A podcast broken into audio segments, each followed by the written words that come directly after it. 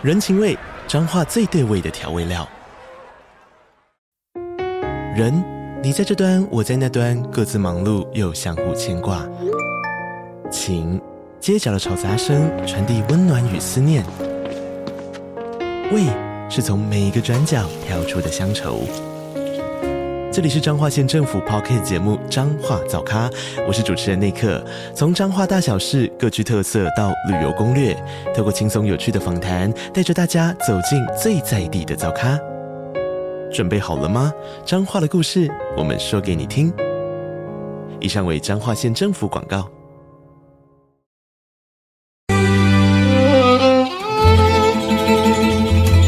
每一段关系都是一门功课。每一次经历都是生命的滋养。世界上最重要的东西，往往用眼睛是看不见的。One two three four。那我们就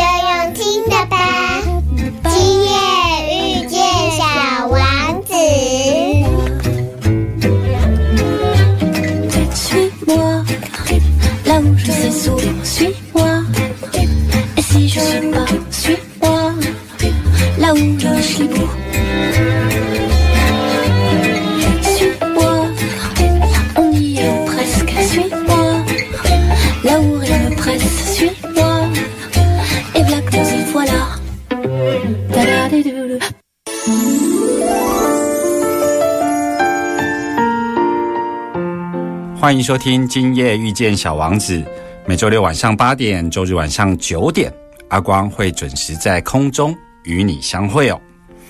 阿光今天呢没有疗愈大来宾，而要持续的跟大家聊一聊哦。在最近呢，有一个主题是有关于这个 Me Too 哦。那为什么我会紧急的想要做这个主题呢？其实是我本来呢。是想要等这个风暴过后啊，就是说，呃，比较多人现身，然后比较多的这一种案例引发大家的讨论哦。那我本来是想要等到这个风暴过后，再跟大家聊一聊我的感受，还有我的看法，因为。很多这些 Me Too 运动里头，现在被呃揭发的都是名人哦。那我不想要陷入那一种个案，然后呢，就是因为个案会有一些呃支持者，会有一些喜好，会有一些粉丝哦。更何况这个 Me Too 运动正在发展中，那我不想要陷入那一种个案上面的这种探讨哦。今天主要要。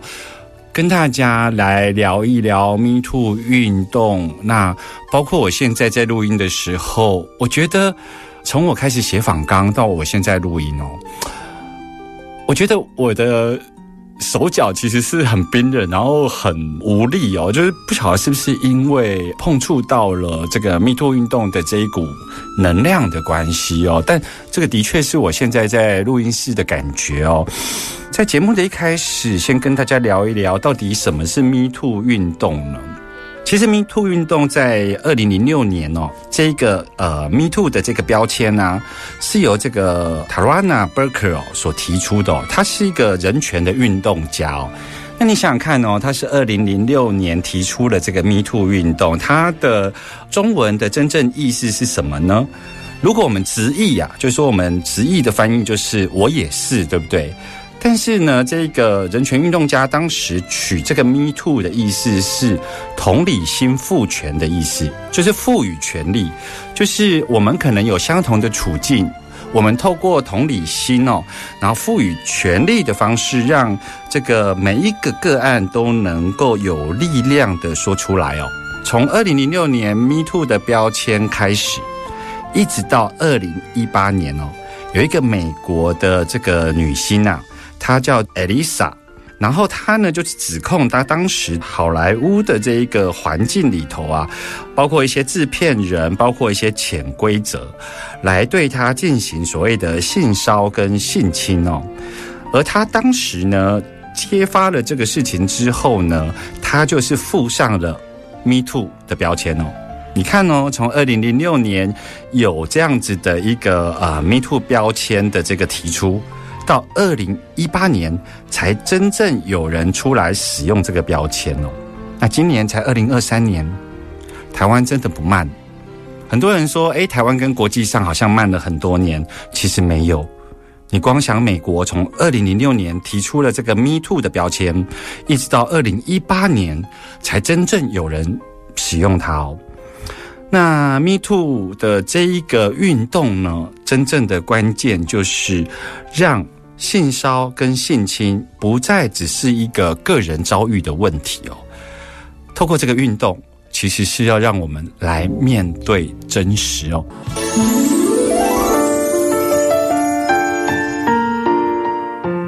欢迎继续回来，今夜遇见小王子哦。那今天跟大家聊一聊有关于 Me Too。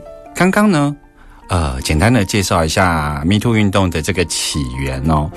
台湾的这一个 Me Too 运动呢，好像有一个预言的发生，大家记得吗？在这一个台剧啊，《人选之人造浪者》，在这个剧中啊，谢盈萱她饰演翁文芳哦，她说了一句：“我们不要就这样算了。”这句话呢，引起了非常大的回响，然后呢，这句话也非常的有力量哦，他给予了这个受害者发声的一个支持哦。那听众朋友记不记得这个 Me Too 运动的一开始见报第一个案例是什么呢？第一个案例就是五月三十一号的时候，民进党前党工开出了 Me Too 的第一枪哦。你觉得这是巧合吗？阿光在这里要告诉你一个真实的，而且这个是包括心理学还有相关的一些领域做过的研究哦。很多人会问啊，就是这个 Me Too 为什么当事人都会在很久很久之后，他才会把他的状况提出呢？为什么他不是在事情发生之后没多久就来跟呃社会上来做揭露呢？其实这牵扯到两个面向哦，一个面向就是我们如何理解当事人的这一个处境哦，这个我等一下在后面要跟大家谈。我现在要跟大家谈的是另外一个面向，也就是所谓的创伤症候群，也就是 PDSD 哦。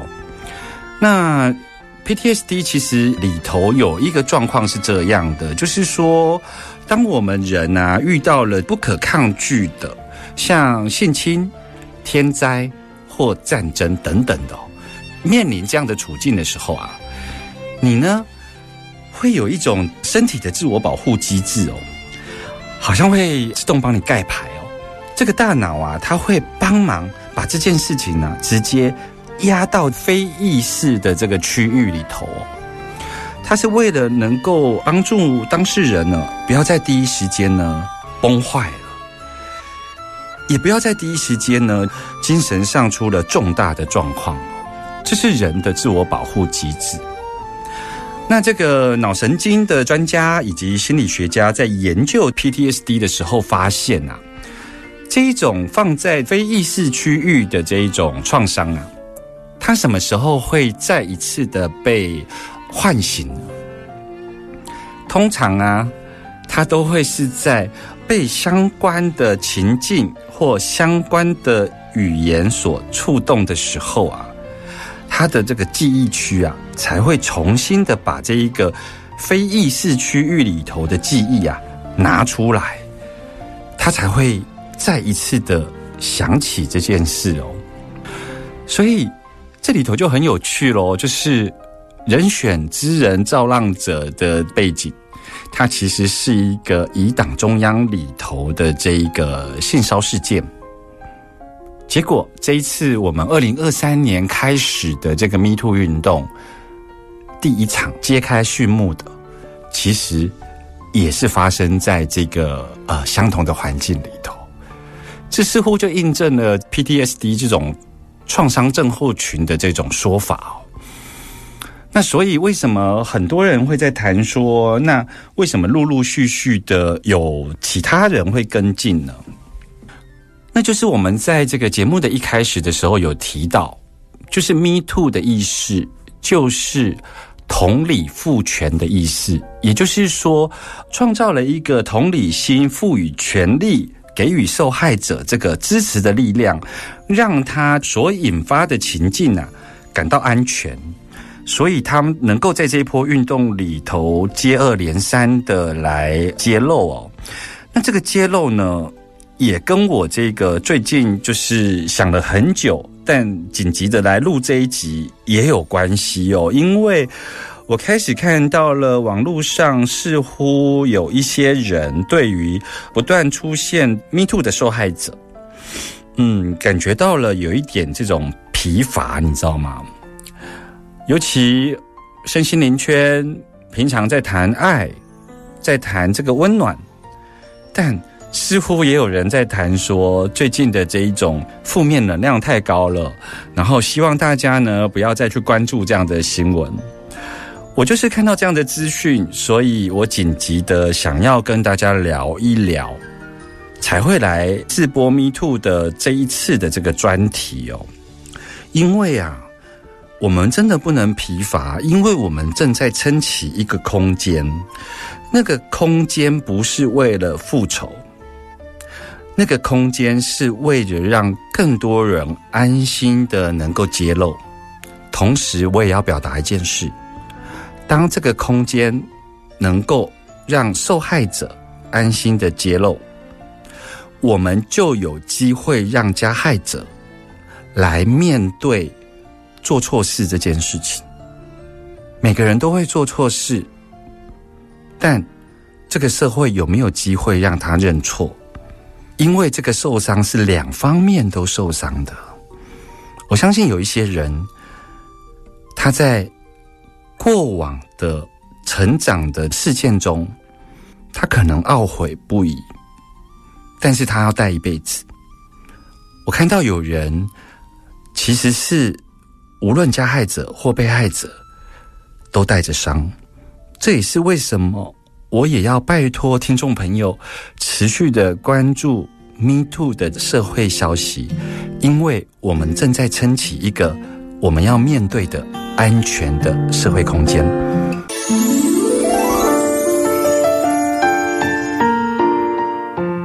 欢迎继续回来，今夜遇见小王子哦。那今天呢，跟大家聊一聊风起云涌的这个 Me Too 运动哦。今天阿光会提出一些呃我自己的观察哦。那现在呢，要跟大家聊这个 Me Too 运动，就是说，很多人就是理解 Me Too 运动，会想到说，它是不是一个性别问题啊？它是不是一个这个呃年龄上的、阶级上的，或是职场上上司对下属的等等问题？但如果把这一些类别都抽掉，它有没有一个核心的问题呢？阿光的看法是这样子的，我认为啊。有时候，这种性骚扰或者是性侵害的发生，它不见得是发生在当事人的性欲高涨、情欲高涨的这一种情况之下。为什么这么说呢？我呢，想要从人真实的情境角度来理解，很多时候，呃，发生这种事情，到底是在什么样的情境脉络？听众朋友可以想一想哦。我呢，把 Me Too 运动呢，把它当做是一个权力的滥用，那个力是那个力量的力哦，权力的滥用。然后呢，遇到了一个有权威议题的人哦，这种情况有没有可能发生呢？我现在并没有要去谈那一些恶意进行性骚跟性侵的这一群人哦，我是要指出一件事情，就是。其实，在各领域里头，我们难免就是会遇到在这个领域里头的佼佼者，所谓的前辈，或者是他在这个领域呢，他已经是呃名望非常高。在我们成长的过程中，我们都有对这样子的人仰望哦。那有时候在我们长大的过程中，我们会有这样子的权威议题，对于。这样子的人哦，他们有时候其实，当他对我们表示好感的时候啊，我们有时候会晕船，对不对？因为我们会感觉到，怎么可能？他怎么会对我特别好呢？是我的错觉吗？他特别亲近我耶，这也是为什么 Me Too 运动在这一波里头，很多的名人被揭发。我觉得我自己也有这样的经验呐，就是我们总会在自己的领域里头仰望某一些人，然后渴望跟他们更亲近。一开始他亲近我们的时候，我们不会察觉到异样。但你有没有想过，那个是对方在行使权力探索的时候，他们其实也有可能在这个过程中才发现，哦，原来你也愿意接近。我们通常都是不懂得身体界限的这个学习，但这个真的不能怪我们。我们的学校、我们的教育从来没有教我们什么叫做身体界限。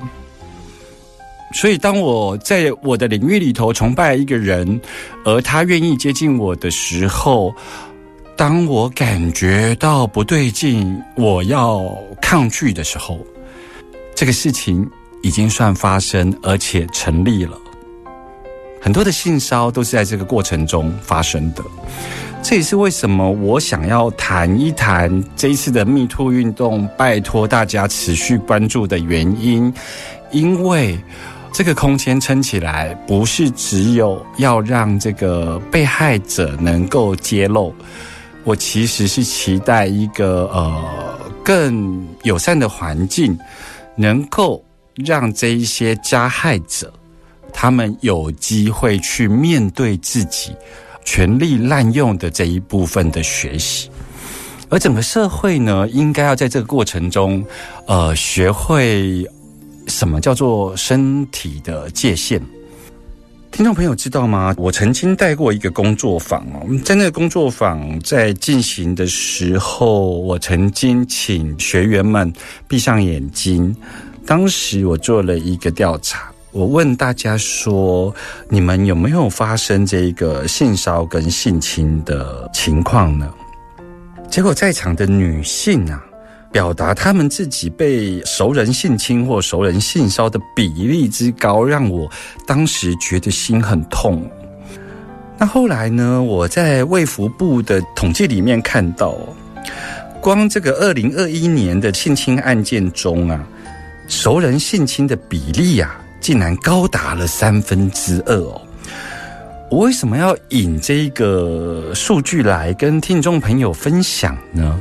主要就是要回应刚刚阿光还没有解释到的，就是很多人现在在问当事人为什么要到了十年后、二十年后才要来说出这个事件呢？听众朋友可以回想一下，就是如果今天发生的同时，为什么这一些被害人都用了一个形容词？那个形容词叫做“僵住”。僵住的意思是什么呢？是我没有想到会发生这事情，这事情来得太突然了，所以我不知道怎么回应。回到我们刚刚讲到了熟人性骚跟熟人。性侵的这个比例的时候，你就可以理解。如果那一个是你平常很尊敬的长者，当他碰触到你的时候，而且是越过了身体界限的时候，你当时是不是也会僵住呢？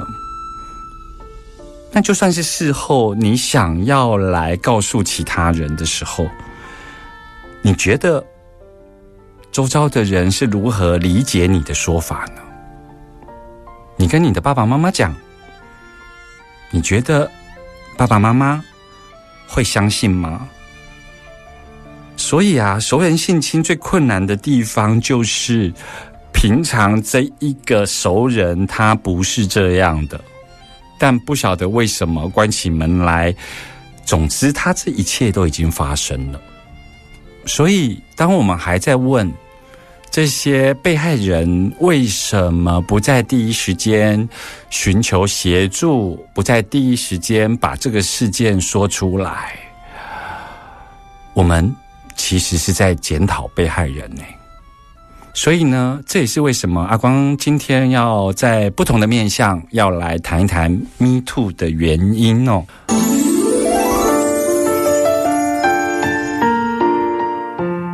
欢迎继续回来，今夜遇见小王子哦。那今天跟大家聊 Me Too，我紧接着呢要以一个生理男性的角度啊，来跟听众朋友分享一件事。不知道呢，最近的这一波 Me Too 运动，你周遭的这些男性朋友啊，是如何看待这件事情？不晓得你们有谈论过吗？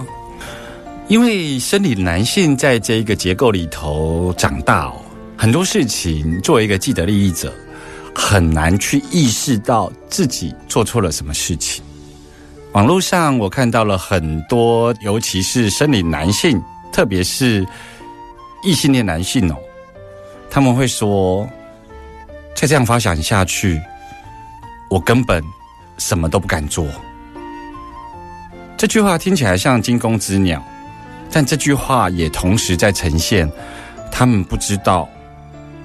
为什么会给人家不舒服的感觉？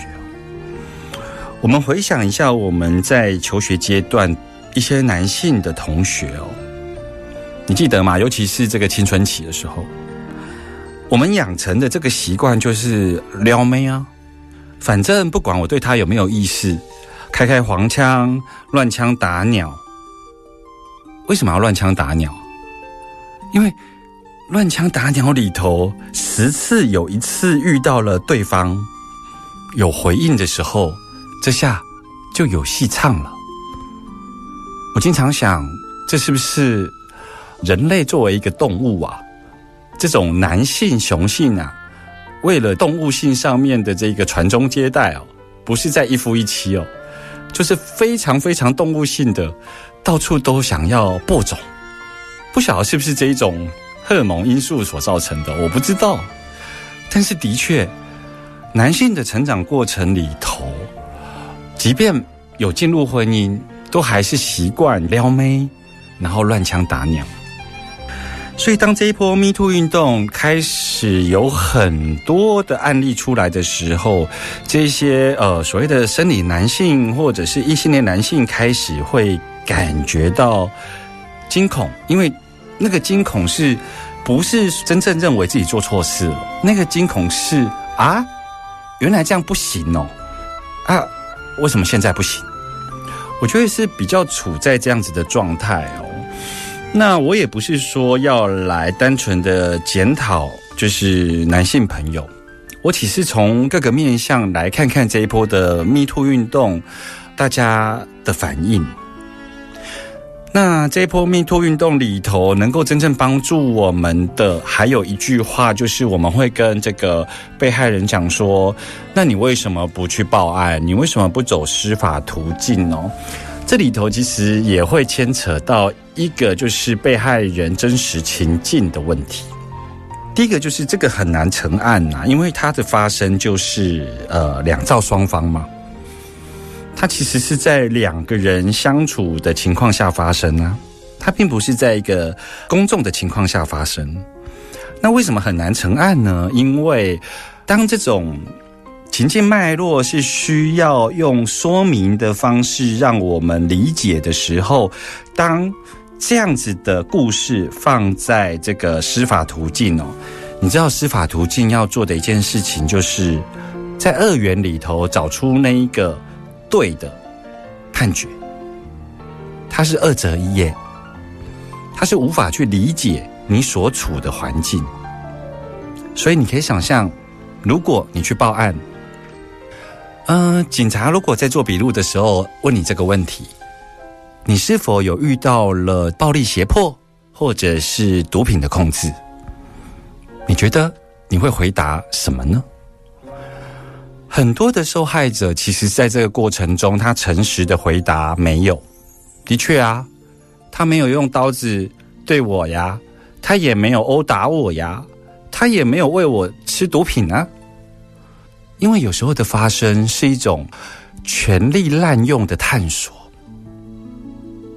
更何况当事人可能是僵住了，他在僵住的情况下被发生。所以你觉得在里头的这个笔录跟司法过程里头，能够真正贴近这一个真实的情境吗？真的还蛮难的哦。所以这个是 Me Too 事件的这个案例里头很难突破的点。当然，我们也希望这些受理的第一线的警察朋友都有机会。在这个性骚法通过之后，能够呃有一些在职教育的课程能够帮忙哦。不过呢，还好就是现在这个性骚法呢通过了，其中有一个非常重要的突破，我要跟大家来做说明。那个突破就是呢，以往这种事情的发生都会发生在两造双方私下的时候。那好像你就必须要到警察单位去做报案，但我们现在的这个性骚法里头呢，会希望你对发生事情的所管辖的单位来做申诉。也就是说，假设你是在职场发生，你应该跟你的主管去通报。你有没有发现，在这个造浪者还有这几波的 Me Too 运动里头，都会针对他那个主管跟那个申诉单位有没有做处置而来进行裁罚？其实就是希望不要让受害者成为个人的事情，因为它发生在这一个单位里头的，可能是职场，可能是学校。而这个学校跟这个职场都必须共同来建构一个安全友善的环境，它不是单一的受侵犯的被害人的一个司法案件。我觉得这是性骚法的一个突破，那也提供给听众朋友来了解哦。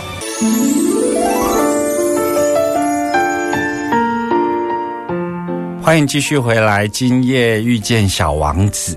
今天跟大家聊了好多 Me Too 的这个呃好几个面相哦，那有一些面相是阿光自己的观察，在节目的最后，我要跟大家聊一个也是很特别的这个面相哦，因为 Me Too 运动发生之后呢，比较多现在都是呈现这个啊名人的事件哦。也就是我在刚刚的节目中跟大家探讨到的民徒运动，在这一波的呈现里头，它不只是单纯的性骚扰、性侵的事件，它呈现的是权力的滥用，以及有权威议题的情况之下所发生的一个呃事情，所以。对于权力的滥用跟身体界限的学习哦，这其实是我们所有社会上包括教育的单位都应该要去思考到的问题。那现在呢，我要切另外一个面向，就是在这波 Me Too 运动里头，大部分发生都是男生跟女生哦，也就是。这一波运动里头，我们好像没有看见，呃，所谓的同志朋友有发生这种性骚跟性侵。听众朋友想一想哦，你觉得同志朋友会发生这种事情吗？我呢，就问了一些我在工作上已经出柜的同志朋友，我问他们说啊，诶。像在同志圈会不会发生这一种性骚跟性侵的 Me Too 事件哦？结果我非常讶异哦，因为这不止一个人告诉我，因为我的一些出柜的同志朋友都是七八年级生，你知道吗？那我跟他们聊的时候，他们告诉我了一个非常惊人的事情。这个惊人的事情，就如同我刚刚在讲说，有很多的性骚跟性侵的比例都是熟人所为一样，真相真的是令人非常的惊讶。在他们的说法里头啊，他们跟我讲，你知道吗？同志朋友的处境，尤其是男同志朋友，他们呢，其实很多人都遇到了所谓的 “me too”，不只是性骚其实还有性侵、性骚的发生，就是可能他们有比较特别的阴柔特质，所以所有的男性朋友都可以对他，无论在言语上或者是身体上呢进行骚扰。这个已经是他们成长过程中的日常，所以怎么会有什么 Me Too 运动？对他们来讲，成长过程中每一天都 Me Too 啊，这个就是他们的真实生命处境啊。那我就说，那真的会发生性侵的事情吗？他们告诉我，他们有时候好不容易会在生活周遭啊，呃，尤其很多都发生在未成年。他们可能知道自己喜欢同性，那他们呢也还没到这个成年，能够在网络上或者是在各个酒吧啦这种地方来认识新朋友。他们往往第一次的性探索，都是发生在可能也有熟人或者是当兵这一种异性恋的环境里头。